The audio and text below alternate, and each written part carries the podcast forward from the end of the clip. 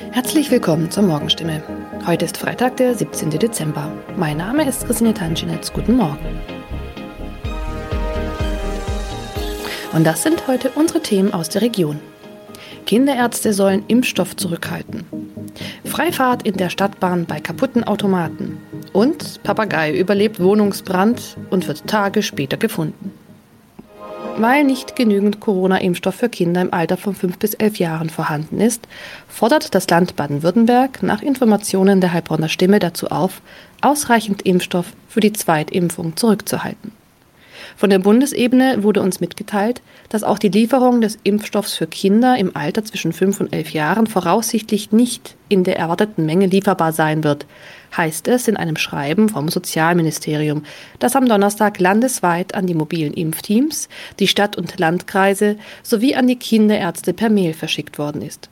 Das Schreiben liegt unserer Redaktion vor. Baden-Württemberg wurde vom Bund zuletzt zugesagt, bis zum Jahresende rund 300.000 Dosen des Kinderimpfstoffes zu erhalten. Diese Zusage kann nun offenbar nicht eingehalten werden.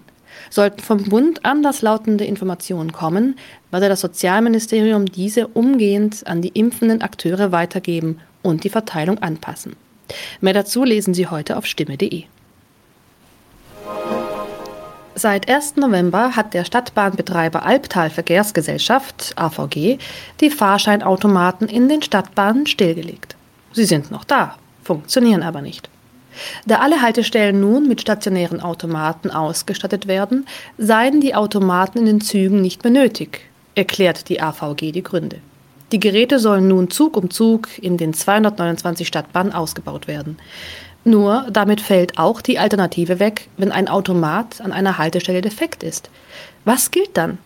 Manchmal sind Haltestellen einige Kilometer entfernt. Soll ein Kunde, der vielleicht wichtige Termine hat, so einen Umweg auf sich nehmen, wenn ein Automat an einem Haltepunkt defekt ist?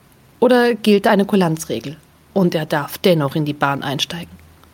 AVG-Sprecher Michael Kraut stellt für das Gebiet des Karlsruher Verkehrsverbunds klar, Dort dürfen Fahrgäste bei einem defekten Automaten an der Haltestelle einsteigen.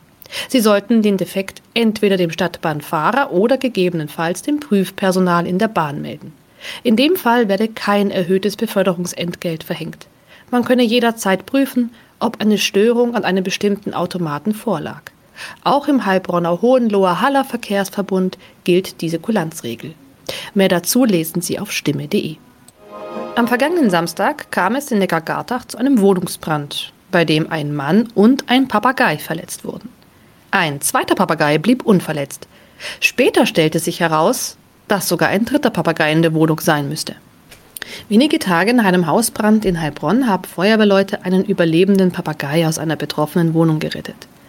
Ein aus der Wohnung geretteter Papagei wurde zudem vorsorglich einer Tierklinik übergeben. Der andere Vogel blieb am Samstag unverletzt. Doch damit war das Papageienproblem noch nicht gelöst. Denn am vergangenen Dienstag habe sich der verletzte Bewohner bei der Polizei gemeldet und mitgeteilt, einer seiner insgesamt drei Papageien müsste sich eigentlich noch in der Wohnung befinden. Tatsächlich entdeckten die Einsatzkräfte nach langer Suche den Vogel.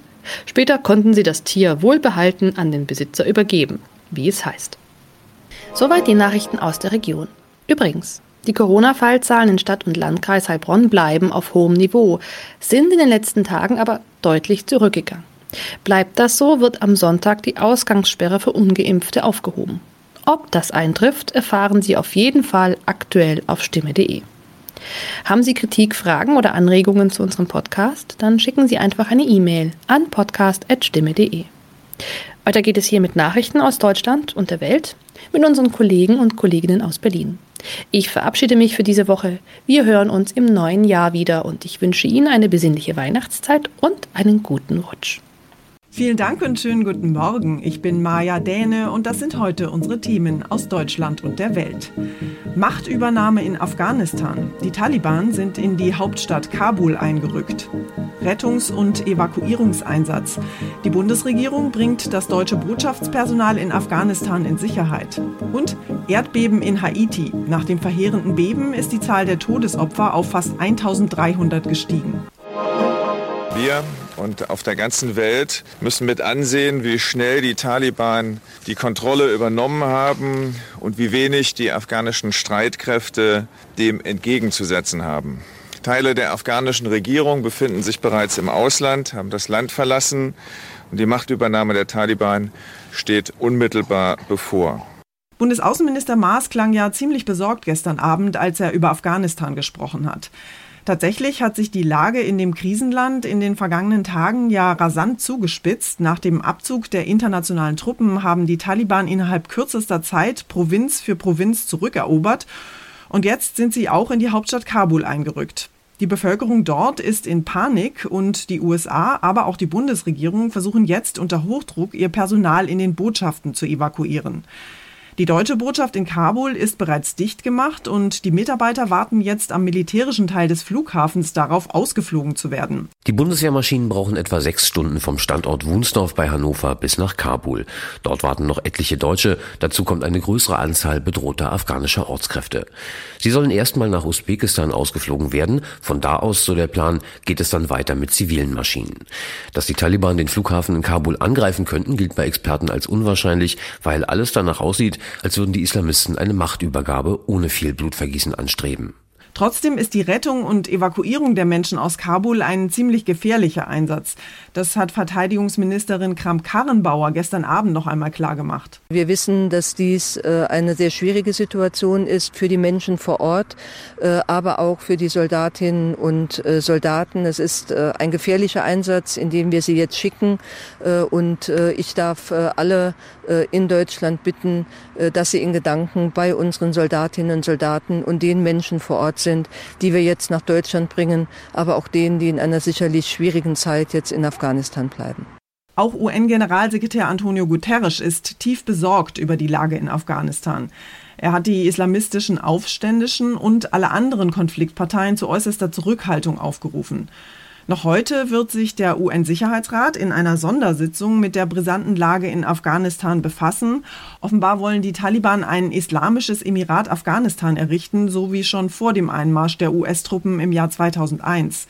Damals hatten sie mit drakonischen Strafen ihre Vorstellung eines Gottesstaates durchgesetzt. Frauen und Mädchen wurden systematisch unterdrückt, Künstler und Medien zensiert und außerdem waren Menschenrechtsverletzungen an der Tagesordnung. Und wir bleiben noch im Ausland und schauen in ein weiteres krisengeschütteltes Land, nämlich nach Haiti. Dort ist nach einem schweren Erdbeben im Süden des Landes die Zahl der Todesopfer dramatisch angestiegen. Fast 1300 Menschen sollen laut Zivilschutz ums Leben gekommen sein. Das ganze Ausmaß der Zerstörung wird sich wohl erst in den kommenden Tagen zeigen.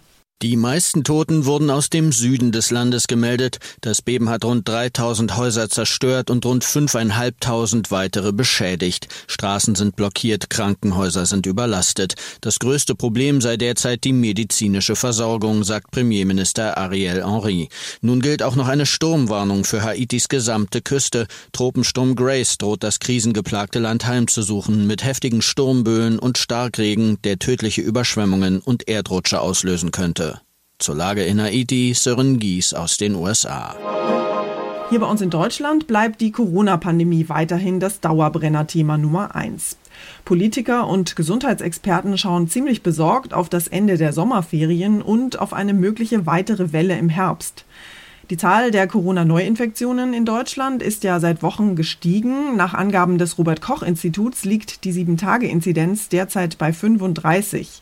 Die gute Nachricht ist aber, dass möglicherweise mehr Menschen gegen Corona geimpft sind als offiziell gemeldet. Der Hintergrund ist, dass das Robert Koch Institut selbst die Zahl der Geimpften gerade in Frage stellt.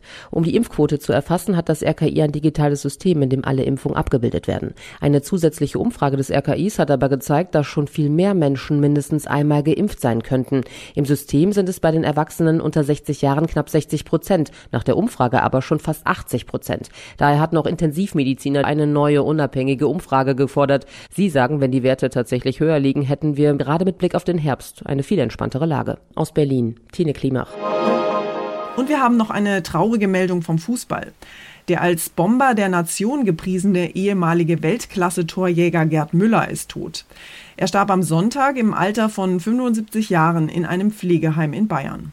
Müller sei der größte Stürmer gewesen, den es je gegeben habe und dazu ein feiner Mensch. Das schrieb FC Bayern Präsident Heiner. Auch der Deutsche Fußballbund zeigte sich betroffen. Mit Müller gehe ein großes Stück deutsche Fußballgeschichte, hieß es von DFB Interimspräsident Peters.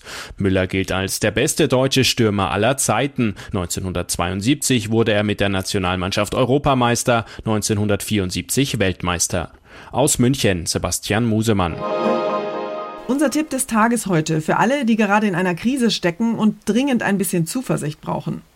In Zeiten ständiger Katastrophenmeldungen fällt es uns allen ja manchmal nicht ganz leicht, positiv und zuversichtlich zu bleiben. Besonders schwer ist das natürlich vor allem dann, wenn man selbst in einer persönlichen Krise steckt oder gerade Stress hat. Jan-Henner Reitze aus unserer Serviceredaktion hat mal recherchiert, wie man die vielen kleineren und größeren Katastrophen im Alltag meistern kann und wie es gelingt, wieder optimistisch in die Zukunft zu schauen.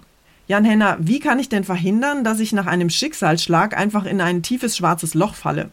Körper und Gedanken sind in einem absoluten Stresszustand und es ist natürlich ganz schwierig, da eine positive Einstellung zurückzugewinnen. Niemand braucht sich zu scheuen, professionelle Hilfe bei einem Therapeuten oder auch Mentaltrainer zu suchen. Aber man kann es auch selbst versuchen, auch trainieren, für schwierige Situationen besser gewappnet zu sein. Zum Beispiel bei kleinen Problemen, wenn mal etwas nicht klappt, versuchen die Fassung zu behalten, nicht in Ärger zu verfallen, sondern akzeptieren, was nicht mehr zu ändern ist. Letztlich braucht man dafür gute Nerven und die kann man trainieren. Gute Nerven trainieren, das klingt ganz gut, aber mit welchen Tricks oder mit welchen Übungen kann ich das denn konkret machen? Das sind ganz simple Dinge, die im hektischen Alltag gern zu kurz kommen oder verloren gehen. Zum Beispiel essen wir häufig nebenbei am Schreibtisch, bei der Arbeit oder beim Fernsehen.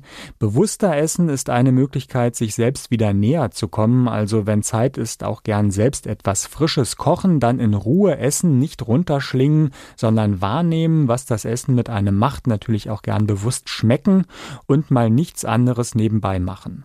Es geht also darum, das Gewohnte wieder bewusster zu erleben, richtig? Geht das denn auch in anderen Alltagssituationen? Prinzipiell kann man ähnlich in anderen Alltagssituationen vorgehen, die sonst automatisch ablaufen, bewusst atmen zum Beispiel, beim Sitzen oder Gehen auf seine Haltung achten, dabei schauen, ob man irgendwie unnötig Muskeln anspannt, beim Verabschieden oder Begrüßen von Kollegen oder der Familie dem oder der anderen ganz bewusst in die Augen schauen, bei Gesprächen bewusster zuhören oder auch in der Wohnung oder auf dem Weg zur Arbeit nochmal so rangehen, als würde man das alles zum ersten Mal sehen, dann entdeckt man vielleicht etwas, etwas, das einem sonst noch nie aufgefallen ist. Also wieder etwas bewusster und achtsamer sein im Alltag. Dankeschön, Jan Henner. Und zum Schluss geht es hier bei uns um bärenstarke Kraftprotze. Am vergangenen Wochenende haben sich nämlich 26 Muskelmänner aus ganz Deutschland zum großen Kräftemessen getroffen. Und die haben in Gera in Thüringen nicht einfach nur schnöde Gewichte gestemmt, sondern gleich mal 200 Kilo schwere Baumstämme hochgewuchtet. Beim zweitägigen sogenannten Strongman-Wettbewerb mussten die Kraftsportler außerdem vor zahlreichen Zuschauern Lastwagen hinter sich herziehen. Da ist mit Sicherheit jede Menge Schweiß geflossen. Am Ende wurde Dennis Kohlruss aus dem badischen Rastatt zum stärksten Mann Deutschlands gekürt. Der 33-Jährige hat sich im mehrstündigen Finale gegen neun Gegner durchgesetzt. Sogar einen deutschen Rekord im Baumstammstemmen hat er hingelegt. Ob der Rekord mehr wert ist oder der Titel stärkster Mann Deutschlands, darüber muss er erst noch eine Nacht schlafen, sagt er. Erstmal bin ich ziemlich erschöpft und erledigt. Auf jeden Fall hat sich der 180-Kilo-Mann mit seinem Sieg für den World's Strongest Men-Wettkampf qualifiziert. Und da darf er dann vielleicht ein Flugzeug ziehen oder gleich wie Obelix Hinkelsteine heben. Das war's von mir für heute. Ich bin Maja Däne und wünsche Ihnen einen guten Start in die Woche. Tschüss und bis morgen.